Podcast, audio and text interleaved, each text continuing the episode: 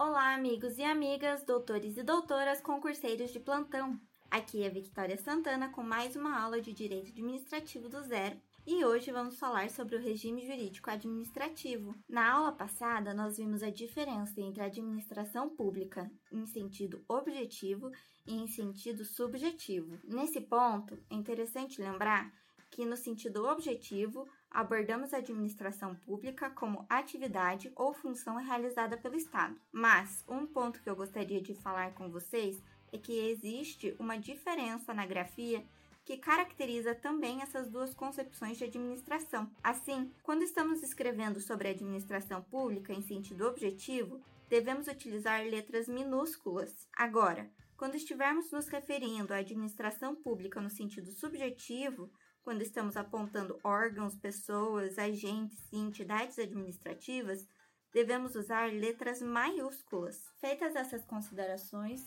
quero passar com vocês para o conteúdo principal da aula, que é o regime jurídico administrativo, e esse conteúdo vai levar algumas aulas para terminar, porque ele é muito longo. Então eu conto com a paciência de vocês, mas eu espero também que vocês gostem porque acho esse conteúdo muito importante. Vamos começar a aula de hoje falando sobre o que é o regime jurídico administrativo. Celso Antônio Bandeira de Mello estabelece regime jurídico como um conjunto sistematizado de princípios e regras que dão identidade a um determinado ramo, diferenciando este dos demais.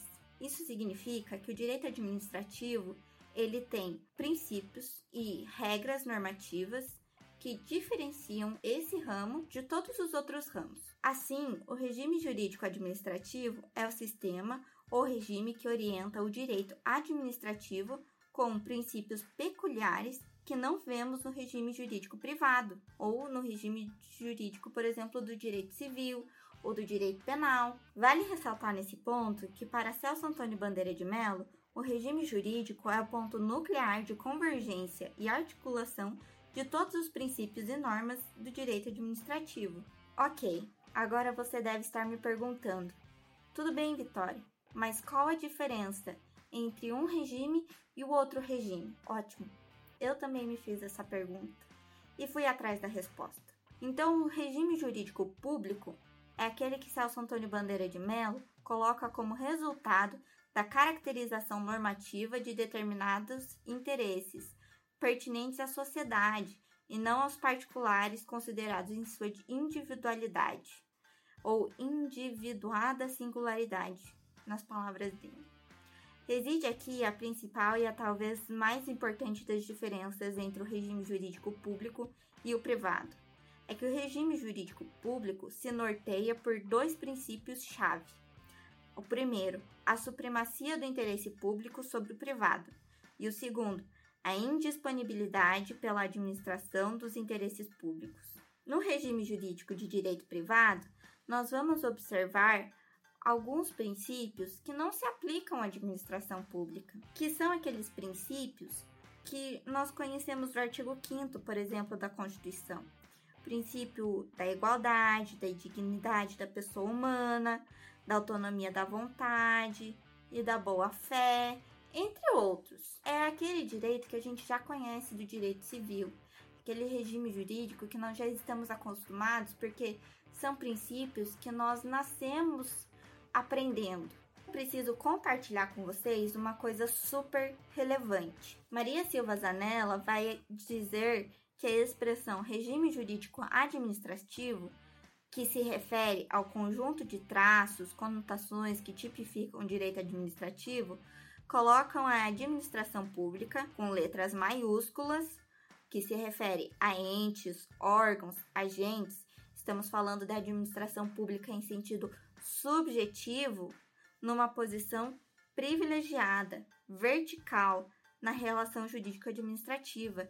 Isso quer dizer que a administração pública, em sentido subjetivo, quando falamos de entes, órgãos e agentes, estará numa posição hierarquicamente superior ao indivíduo na relação jurídico-administrativa. Quando falamos em regime jurídico da administração pública, com foco em dar em letras garrafais, queremos dizer uma abrangência muito maior, porque o regime jurídico da administração pública inclui tanto o regime jurídico público quanto o regime privado, ou seja, a administração pública se submete a ambos os regimes jurídicos, criando uma criatura, um regime jurídico híbrido. Então, esse regime jurídico vai estar estabelecido por lei, ou seja, a Constituição Federal e as leis determinarão a qual regime a administração pública deve se submeter, se é regime de direito público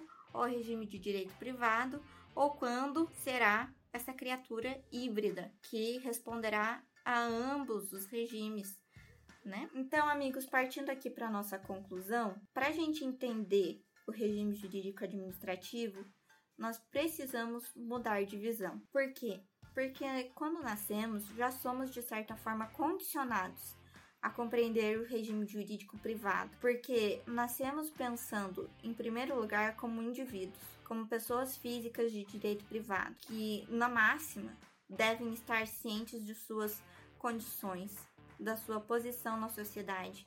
Então, somos sempre ensinados quais são os nossos deveres, quais os nossos direitos em relação aos outros, em relação a outros indivíduos, em relação a pessoas físicas como nós. Só que nossos direitos e deveres com relação ao Estado não são sempre ensinados. Nós não aprendemos as prerrogativas e sujeições do Estado. Talvez esse seja o ponto mais esclarecedor de como o conhecimento é poderoso e qual a nossa posição nesse contexto. Porque se nós aprendemos sobre como viver com o outro, mas não aprendemos sobre como o Estado deve conviver com a gente ou como a gente deve conviver com o Estado, muito facilmente podemos ser submetidos a situações que não são sempre certas, corretas, que não são sempre as melhores, em outras palavras podemos ser facilmente enganados. Então, eu acho esse, esse ponto, esse estudo do regime jurídico administrativo muito importante, muito relevante. Acredito que todo cidadão deveria saber quais de fato